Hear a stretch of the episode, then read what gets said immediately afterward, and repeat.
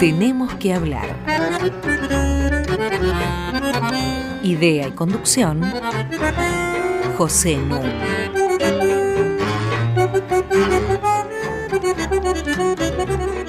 Muy buenas noches. Bienvenidos a una nueva emisión de Tenemos que hablar. Me acompaña, como de costumbre, Mariana Heredia y hoy vamos a tener el placer de escuchar en las pausas musicales a ese eximio violonchelista que se llama Yo-Yo Ma. Yo-Yo Ma, de familia china, nació en Francia, se educó en Estados Unidos y fue un niño prodigio. Su primer concierto público lo dio a los cuatro años y medio. Y es célebre su interpretación de las suites para cello de Bach, que redescubrió Pablo Casals a fines del siglo XIX. Y le hemos pedido que seleccione pasajes de esas suites para ilustrar musicalmente nuestro programa, con el cual, como ustedes saben, se pueden comunicar a tenemos que hablar arroba radionacional.gov.ar y encontrar todas las emisiones de este programa en radionacional.com.ar sección podcasts. El tema de hoy es un tema complejo porque vamos a introducirnos en la cuestión del populismo. Así nos lo han pedido en varios correos que recibimos. Y hablar del populismo es hablar de un bicho medio inagarrable, porque se llama populista al aprismo peruano, se llama populista al cardenismo mexicano, al peronismo, por supuesto, al varguismo brasileño, al nacionalsocialismo, al fascismo, a Forza Italia, al chavismo en Venezuela, aunque Chávez se enojaba mucho cuando lo llamaban populista, al Frente Nacional Francés. Uno viene de leer en los diarios que Emmanuel Macron ha ganado la presidencia en Francia frenando al populismo de Marine Le Pen. Y a Trump en Estados Unidos se lo considera un líder populista. Hay una inflación del término populismo semejante a la que ocurre con términos como democracia, como totalitarismo, como nacionalismo.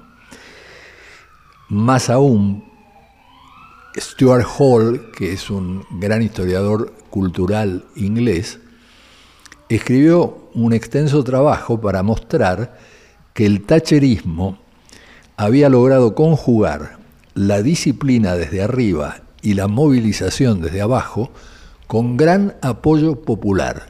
Es decir, el neoliberalismo que ingresa prácticamente en el mundo contemporáneo de la mano de Margaret Thatcher es definido como un populismo autoritario por Stuart Hall. Yo creo que para acercarnos al problema debemos dar un pequeño rodeo.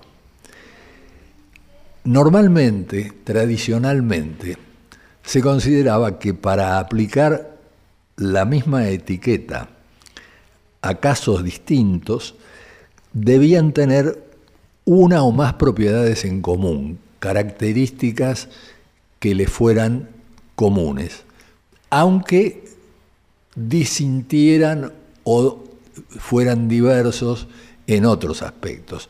Por ejemplo, hay hermanas lindas y hermanas feas, hay hermanas gordas, hermanas flacas, eh, hay hermanas buenas, hermanas malas pero todas comparten una propiedad común, que son hermanas, es decir, que son hijas de los mismos padres. La paz que existía acerca de este modo de definir los conceptos fue alterada por un gran filósofo austríaco, Ludwig Wittgenstein, a comienzos de los años 30, cuando explicó que no pasaban así las cosas y utilizó como ejemplo la noción de juegos. Y cuando uno se pone a pensarlo, es muy difícil encontrarle propiedades comunes a los juegos.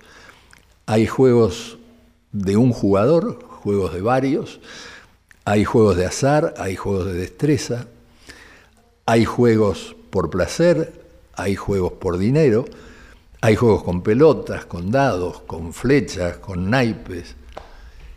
¿Qué tienen en común? Y entonces dice Wittgenstein, tienen en común un aire de familia. ¿Y por qué dice que tienen en común un aire de familia? Porque en una familia hay parecidos, pero que no tienen necesariamente carácter transitivo. ¿Qué quiero decir con esto? A se parece a B, B se parece a C, pero esto no quiere decir que A y C se parezcan. Este aire de familia hace que cuando nos piden que expliquemos qué es un juego, inevitablemente demos ejemplos. Nos es muy difícil explicar qué es un juego, porque no tienen una propiedad común. La adquieren por la operación que hacemos nosotros al incluir una actividad dentro del rubro juegos. O sea, es a la inversa. No es como en el caso de las hermanas. No es que la propiedad común preexiste, la propiedad común se le adjudica. Por eso importan menos las características del objeto al que se le aplica este concepto que las características de la situación que nos lleva a ubicarlos en esa categoría. Por eso di el ejemplo de Stuart Hall. Era parte de su lucha política colocar al tacherismo como un populismo autoritario, es decir, como algo ajeno a la democracia liberal. Lo que quiero subrayar, sin embargo, es que estamos hablando acá no de parecidos, sino de parecidos de familia.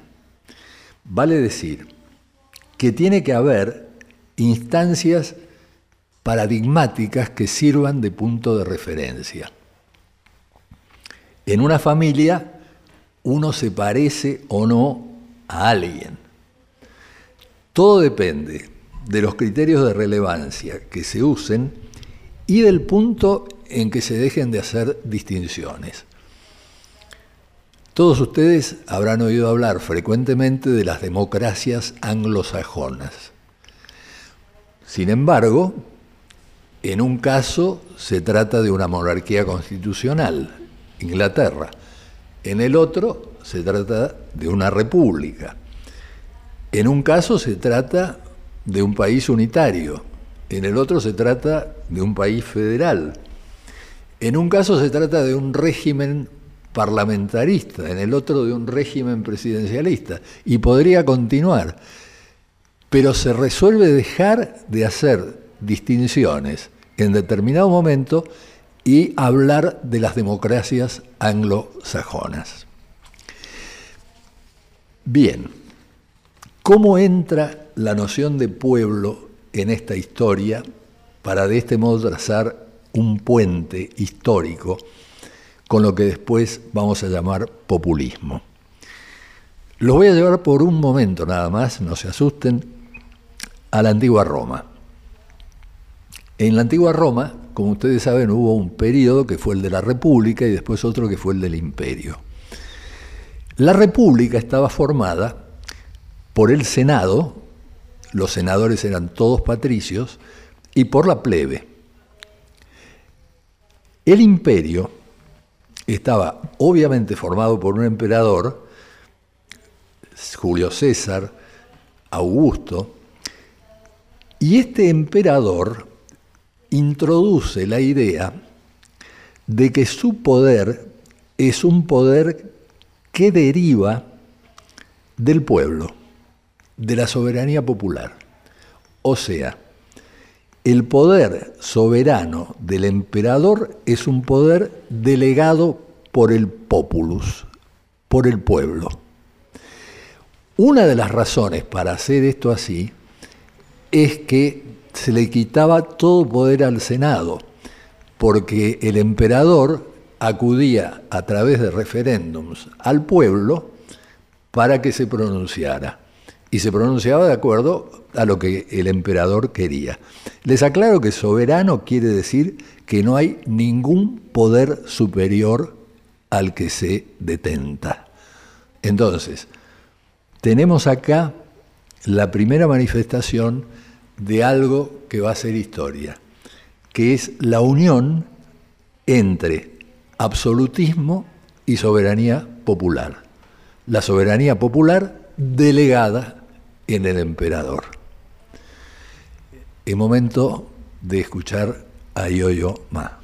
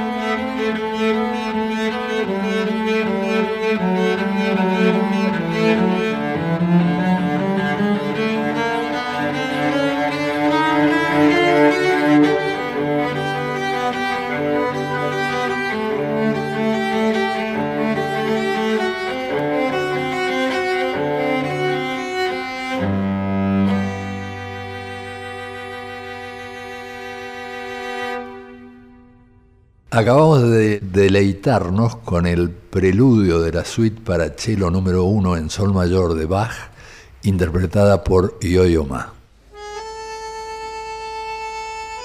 Hasta las 21.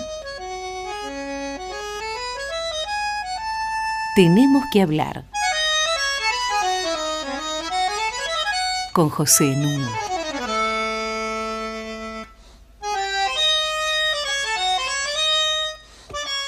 Estaba haciendo un rodeo para introducir el complejo tema del populismo del que empezamos hoy a ocuparnos. Acababa de mencionar la aparición de la soberanía popular y el absolutismo en el antiguo imperio romano y ahora les propongo un salto de varios siglos. Europa siglo XVII, guerras religiosas, y entonces apelación racionalista al pueblo como mito legitimante, similar al del derecho divino de los reyes. Entonces Hobbes va a poder decir, el rey es el pueblo. O sea que el origen ya no proviene de Dios, el origen proviene del pueblo. ¿Y el pueblo qué es? El pueblo es una ficción. Como va a decir en el siglo XIX el gran historiador Jules Michelet, existe una unidad mística a la que llamamos pueblo. Y esta unidad mística a la que llamamos pueblo nace con la Revolución Francesa en base a la igualdad, la libertad y la fraternidad. Por eso concluye, el pueblo nunca se equivoca. Y acá no puedo resistir a hacer una referencia a un pasaje luminoso de Sartre en la crítica de la relación dialéctica. Sartre dice, dice, tratemos de imaginarnos el momento de la Revolución Francesa. Entonces, todos los parisinos salen caminando en dirección al símbolo de la opresión. El símbolo de la opresión, ¿cuál era? La Bastilla. En la Bastilla no quedaba nadie, quedaba un detenido, pero era el símbolo del poder absolutista que se quería liquidar. Entonces Sartre dice, me imagino a toda la gente mirando hacia adelante, no se miraban entre sí, miraban hacia la Bastilla. Llegan a la Bastilla. Cuando llegan a la Bastilla, empiezan a incendiarla. La incendian hasta que la Bastilla es puro escombro. Primer momento, un momento de enorme alegría. Todos bailan. Dice, es este el momento de la masa movilizada, de la masa que toma la historia en sus manos. Pero viene un segundo momento. Ahora, ¿qué hacemos?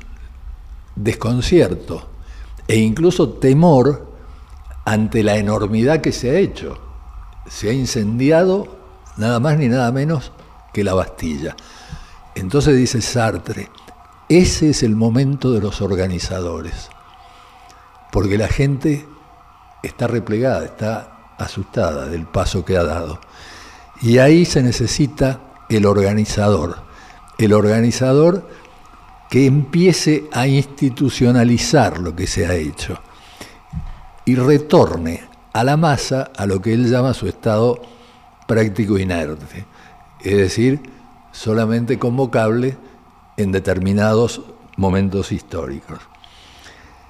Con esto ya tengo elementos suficientes para meterme en este cenagal que es el populismo. Porque hay algo importante. En general, eh, ningún movimiento populista se reconoce como tal. Chávez, yo decía antes, se indignaba si se lo llamaba populista. Él era un socialista del siglo XXI. Y por supuesto nunca hubo una internacional populista. Este, hay un populismo agrario que es históricamente, en la época contemporánea, el que abre generalmente los relatos sobre el tema.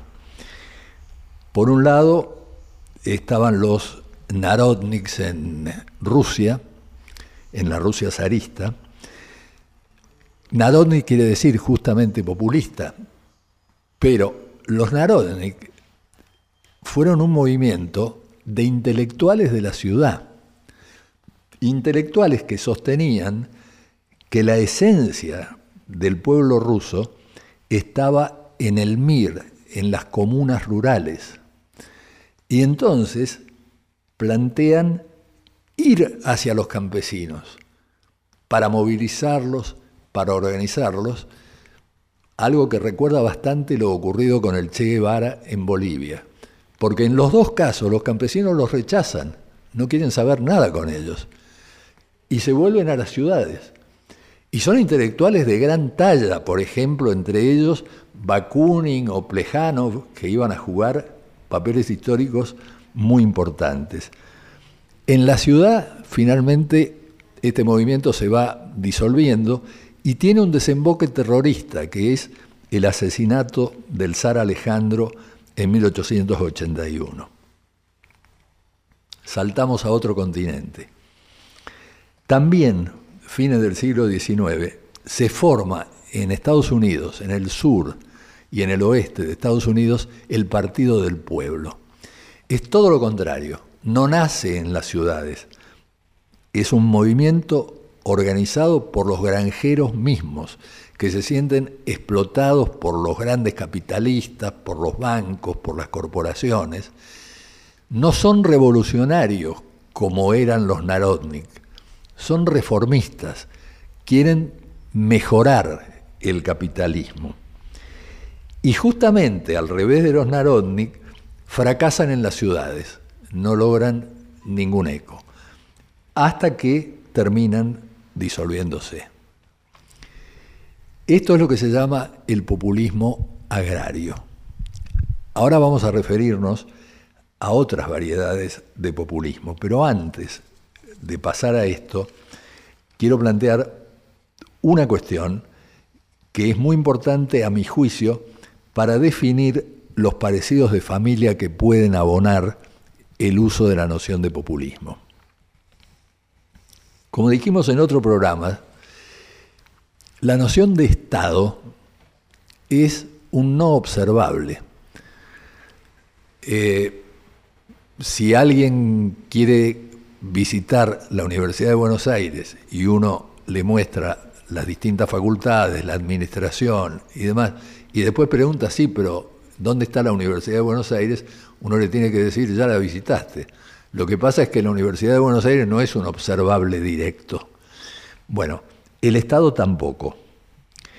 En el siglo XIX, los liberalismos en Europa se alzaron contra el absolutismo apelando a dos nociones claves. Por un lado, la soberanía popular y por el otro lado, la separación de poderes. Esto es recogido en nuestra Constitución, en el artículo 33, donde se sostiene que nos regimos por la soberanía del pueblo y la forma republicana de gobierno. La forma republicana supone la división de poderes. A fines del siglo XIX, el liberalismo europeo se divide en dos grandes ramas. El liberalismo político, que defiende las libertades públicas y los derechos de los ciudadanos, y el liberalismo económico, centrado en la defensa de la iniciativa privada y de la supuesta no intervención del gobierno. Cuando se democratiza el liberalismo, es decir, se va expandiendo el derecho al voto y por lo tanto se va expandiendo la ciudadanía, se hace cada vez más fuerte esta organización de las separaciones, separación entre iglesia y Estado, separación entre representantes y representados, separación entre Estado y sociedad civil, pero sobre todo separación entre los poderes. Hay una frase muy famosa de Lincoln que decía que la democracia es el gobierno del pueblo, para el pueblo y por el pueblo. Y las tres cosas, si ustedes piensan un segundo, necesariamente tienen que ir juntas. No basta con una de las tres. ¿Qué quiero decir con esto? Si uno se queda con gobierno del pueblo, bueno, significa que con elecciones alcanza. Sin embargo, Hitler llegó al poder a través de elecciones. Si uno se queda con gobierno para el pueblo, ha habido muchas dictaduras que le han dado grandes beneficios, siquiera por un tiempo, a sus seguidores. Y si uno habla de gobierno por el pueblo, está aludiendo a formas de democracia directa, a consejos comunales, a referéndums, a asambleas, a iniciativas populares. Entonces, la noción de una democracia republicana es, por un lado, organización de las separaciones. Y por el otro lado, gobierno del pueblo, para el pueblo y por el pueblo. Esto es el freno que se imagina posible a cualquier modo de despotismo electivo. Este es el antídoto para la borrachera del poder, como la llamaba Weber.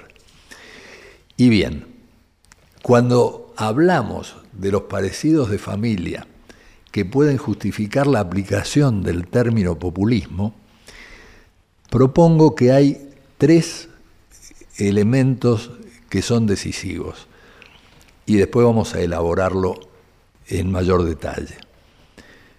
En primer lugar, llamamos populista a un movimiento que le da supremacía a la voluntad del pueblo. No importa que sea real o no sea real, lo que digo es que su bandera es la supremacía de la voluntad del pueblo. En segundo lugar, se alza en contra de la institucionalidad democrático-republicana, porque considera que le hace el juego a las clases dominantes. Esta posición está muy clara, por ejemplo, en la CLO. Y en tercer lugar, una relación directa con el líder, es decir, se da un lugar secundario a las mediaciones institucionales. La relación entre el pueblo y el líder debe ser lo más directa e inmediata posible.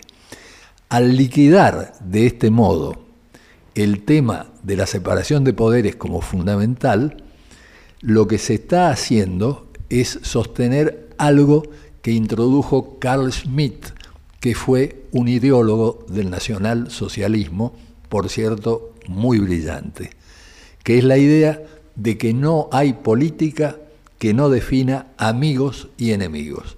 Por lo tanto, un movimiento populista, y ustedes verán que no estoy diciendo partido populista, porque estoy hablando de movimientos, un movimiento populista, supremacía de la voluntad del pueblo, contra la separación de poderes y relación directa con un líder que asimila Estado y gobierno. Como dijo hace un año y medio o dos Cristina Kirchner, el único que me puede poner límites a mí es el pueblo en las urnas, nadie más. O sea, la separación de poderes no tiene vigencia, pero no tiene vigencia no por maldad o por descuido, por planteo teórico, por concepción de cómo es la política. Y hoy más, otra vez con nosotros.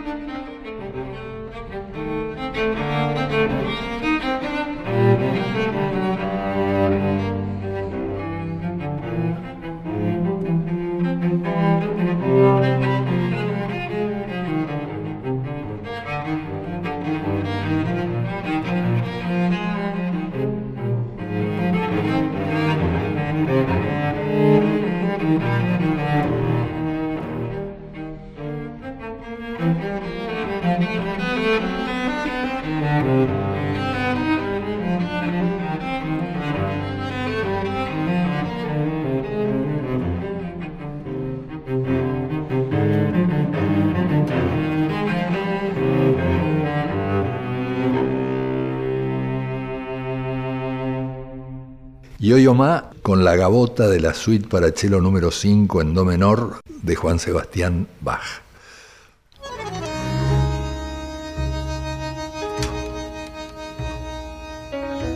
Seguimos en Tenemos que hablar con José Nuno.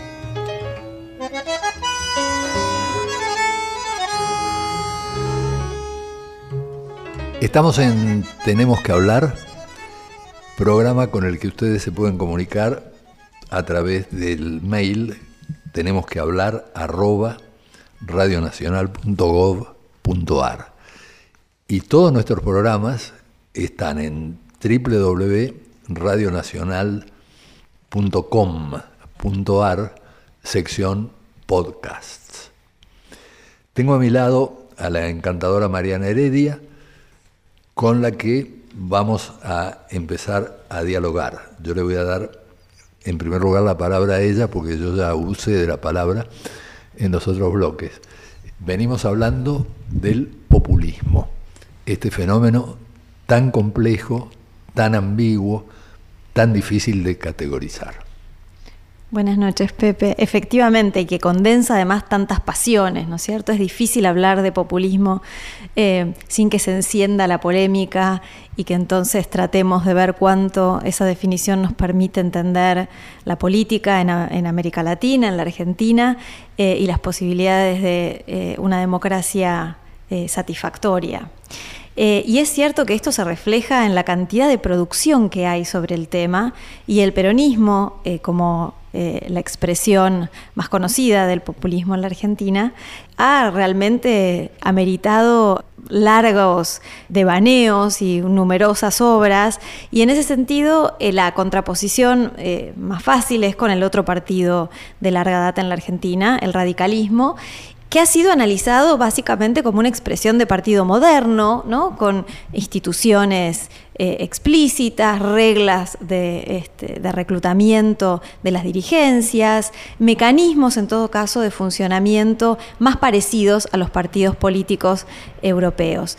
Eh, y el peronismo no ha tenido ningún problema en presentarse en cambio como un gran movimiento que otorga a sus líderes eh, el protagonismo a la hora de entender la política en la Argentina. Por eso es que un poco provocando ese sentido común que asocia el estudio del populismo al estudio de sus líderes, me parecía interesante traer eh, un libro muy interesante de Steven Levinsky llamado Las transformaciones del justicialismo del partido sindical al partido clientelista, para retomar una reflexión que planteabas, Pepe, sobre la definición de pueblo. Es cierto que eh, casi todos los trabajos que eh, tratan de definir el populismo subrayan que estos movimientos reivindican la representación del pueblo y que, como decías, la noción de pueblo es muy ambigua, es una ficción eh, muy útil, muy movilizante, pero en todo caso cuya referencia concreta resulta eh, problemática. Y en ese sentido me parecía que la propuesta de Levinsky es interesante en, eh, dos planos. Por un lado, porque reflexiona sobre cuál fue el pueblo peronista, y por otro lado, porque analiza algo que eh, está eh, bastante soslayado, que es cuál es la organización de los movimientos populistas. ¿Son efectivamente tan eh, laxos, tan directos en su vínculo entre el líder y las masas, y por eso este desplazamiento entre eh, un movimiento político fundamentado en una base sindical a un movimiento político fundado sobre todo en redes clientelistas resulta estimulante para pensar el populismo en la relación que entabla o el modo en que interpela a la sociedad en cada momento. Em, lo que va a decir Levinsky es que efectivamente el partido eh, peronista surge como un partido populista, creado desde arriba, con un fuerte componente eh, personalista, con una estructura muy fluida, sin reglas explícitas, y donde si bien el sindicalismo tuvo un lugar central, nunca hubo reglas claras de esa inserción del sindicalismo dentro del partido justicialista. Es decir, se ha hablado muchas veces de que los sindicatos este, dentro del peronismo em, tenían acceso a un tercio de los cargos, pero eso no está eh, establecido en ninguna parte y quedaba un poco a la, discrecionalidad del líder, del líder de turno para eh, honrar o no ese compromiso. Lo que va a pasar a partir de la década de los 80 es que eh, el poderío sindical en general en la sociedad argentina, pero también dentro del movimiento justicialista, va a empezar a erosionarse la crisis del trabajo, la dessindicalización de los trabajadores, pero también la derrota en el 83 frente al alfonsinismo, van a inaugurar un periodo nuevo dentro del movimiento justicialista, donde los recursos, los votos y la paz que habían eh, otorgado hasta ese momento los líderes sindicales al Partido Justicialista, van en cambio eh, a inaugurar una época de relativo declive. El pueblo en todo caso el pueblo al que intentaba interpelar el Partido Peronista, ya no necesariamente era un pueblo trabajador sindicalizado. Y es que, a la vez que la Argentina vivía, como otros países del mundo, la crisis del trabajo, iban a surgir otras formas más marginales, más pauperizadas del pueblo, sobre todo en los grandes, eh, en los conurbanos de las grandes ciudades, donde iba a empezar a evidenciarse el impacto de la crisis económica. Y es primero en las provincias más pobres, ¿no es cierto?, donde se van a elegir eh, gobernadores a partir de la década de los 80 de signo peronista, que van a empezar a construirse con recursos estatales las nuevas redes clientelares. Son estas redes clientelares las que van a financiar un conjunto de entidades descentralizadas, dispersas, que van a constituir lo que... Eh, Steven Levinsky eh, define como una organización desorganizada. Es a través de las sociedades de fomento, las cooperadoras escolares, los centros de salud, los comedores comunitarios, espacios donde esa eh, clase trabajadora, hoy devenida eh, sector informal o un pueblo empobrecido, va a seguir cultivando eh, su apego al peronismo, no como una identidad política, sino como una identidad cultural y social que llevaba a que se sintieran parte de un partido de los pobres que a la vez que comenzaba cada vez más a respaldar las políticas neoliberales, iba obteniendo de manera más o menos intermitente recursos de quienes ocupaban posiciones dentro del Poder Ejecutivo. Y lo que va a decir Levinsky es que esto va a generar una transformación dentro del Partido Justicialista que va a permitir que sus dirigentes políticos se profesionalicen y se autonomicen de este, las bases sindicales, pero también que los va a hacer mucho más dependientes de los recursos públicos, porque como decíamos, si los sindicatos tenían cajas propias y podían financiarse a sí mismos, aunque financiar al partido que los representaba en la escena política en momentos de proscripción, lo que va a ocurrir a partir del 83 y sobre todo del 89 es que gran parte de estas redes que sostienen eh, al peronismo van a necesitar de esta eh, asistencia pública mediada por quienes acceden al poder.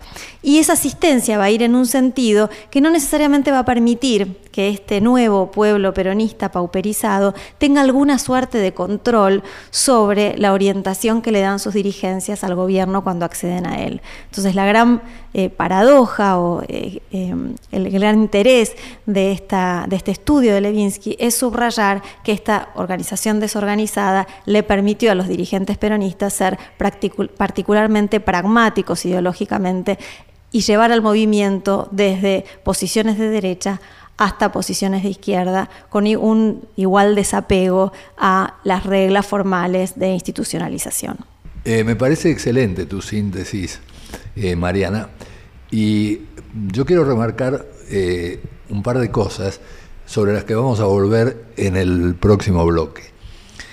En su origen hay que tener en cuenta que Perón no llega al poder precedido por un régimen democrático. Perón llega al poder desde el año 1930, había una dictadura militar y se suceden varias dictaduras militares. Y Perón no se va del poder reemplazado por un régimen democrático, sino que se va debido al golpe de 1955. La visión inicial de Perón a mí me parece indiscutible. Su visión es la de un adentro y una afuera, una visión bastante organicista, inspirada por el fascismo italiano. Adentro, los empresarios nacionales y los trabajadores argentinos. Afuera, la oligarquía terrateniente y el capital extranjero. Estos son los primeros años del peronismo con el Partido Laborista y los sindicatos trayendo el voto obrero, con Evita, figura central en este proceso, ocupándose de los pobres urbanos, y con la política territorial en el país, en las provincias, a cargo de establishments conservadores. Esta es la forma en que se va configurando el primer peronismo. Me refiero al peronismo de la sustitución de importaciones, al peronismo redistributivo, la idea de Perón del 50-50, 50 para los empresarios y 50 para los trabajadores. De la mano de algo que condice con lo que vos estabas explicando y que resume muy bien, y creo que lo podemos retomar después, una famosa frase de Soriano. Yo nunca me metí en política, siempre fui peronista. Y hoy Omar cierra su intervención en nuestro programa.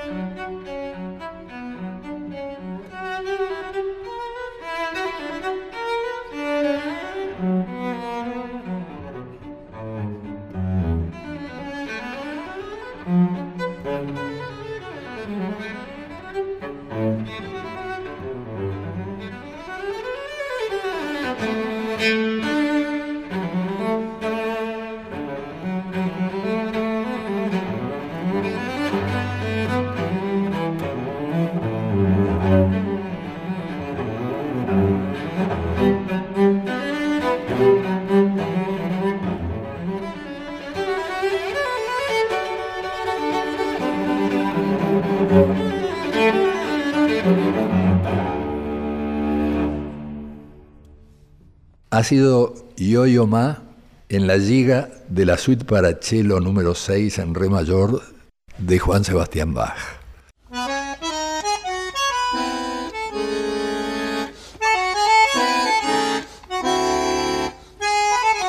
Seguimos con José Nun.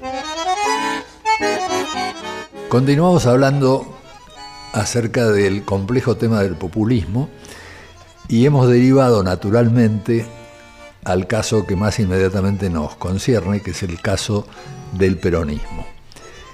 Aquí quiero hacer dos observaciones. La primera por algo que dije en el bloque anterior acerca de la influencia fascista en Perón. Esto se debe no solamente a que Perón fue agregado militar de la Embajada Argentina en Italia, sino que en esos años, me refiero a los años 30 y 40, la democracia republicana era una opción en retirada.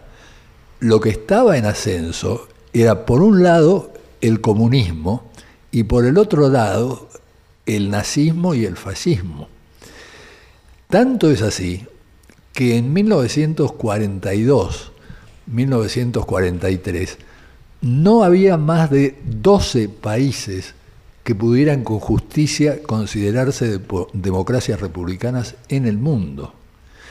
O sea que hay que poner en contexto el pensamiento de Perón.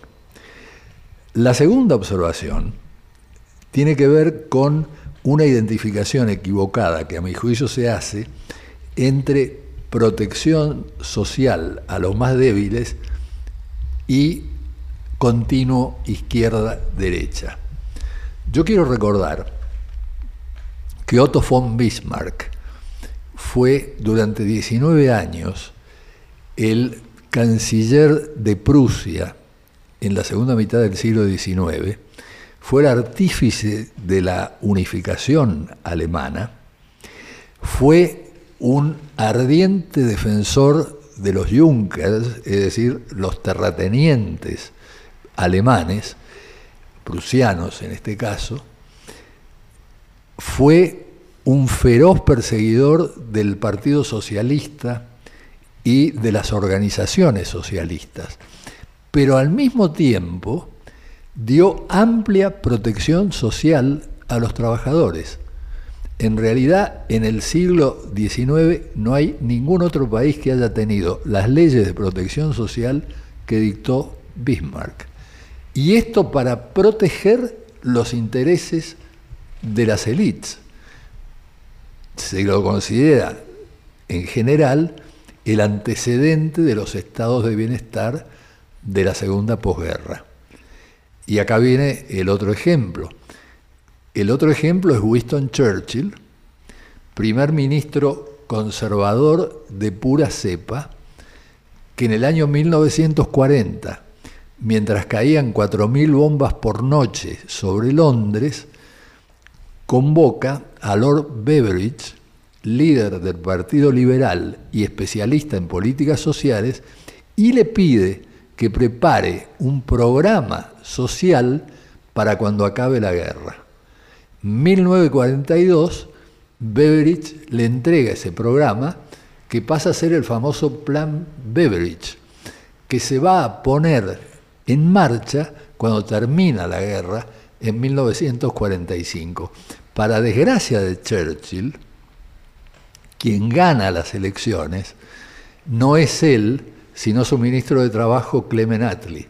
Y Attlee pone en marcha el plan Beveridge. Y Churchill se desesperaba diciendo, pero esto lo hice yo.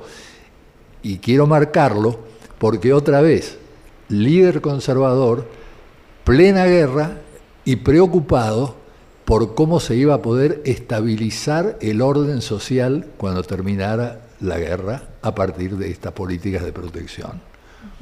Me parece interesante esto que decís, Pepe, porque muchas veces en América Latina se asocia eh, a los gobiernos populistas o a los movimientos populistas con las políticas de centro izquierda. Y en un texto eh, muy importante que vos escribiste tempranamente en los 90, donde reflexionabas sobre las continuidades entre peronismo y menemismo, vos señalabas que el peronismo eh, la continuidad principal del peronismo no residía en sus contenidos ideológicos, sino en la forma en que adoptaba decisiones, en el modo en que constituía el régimen de gobierno. ¿Sigue siendo así?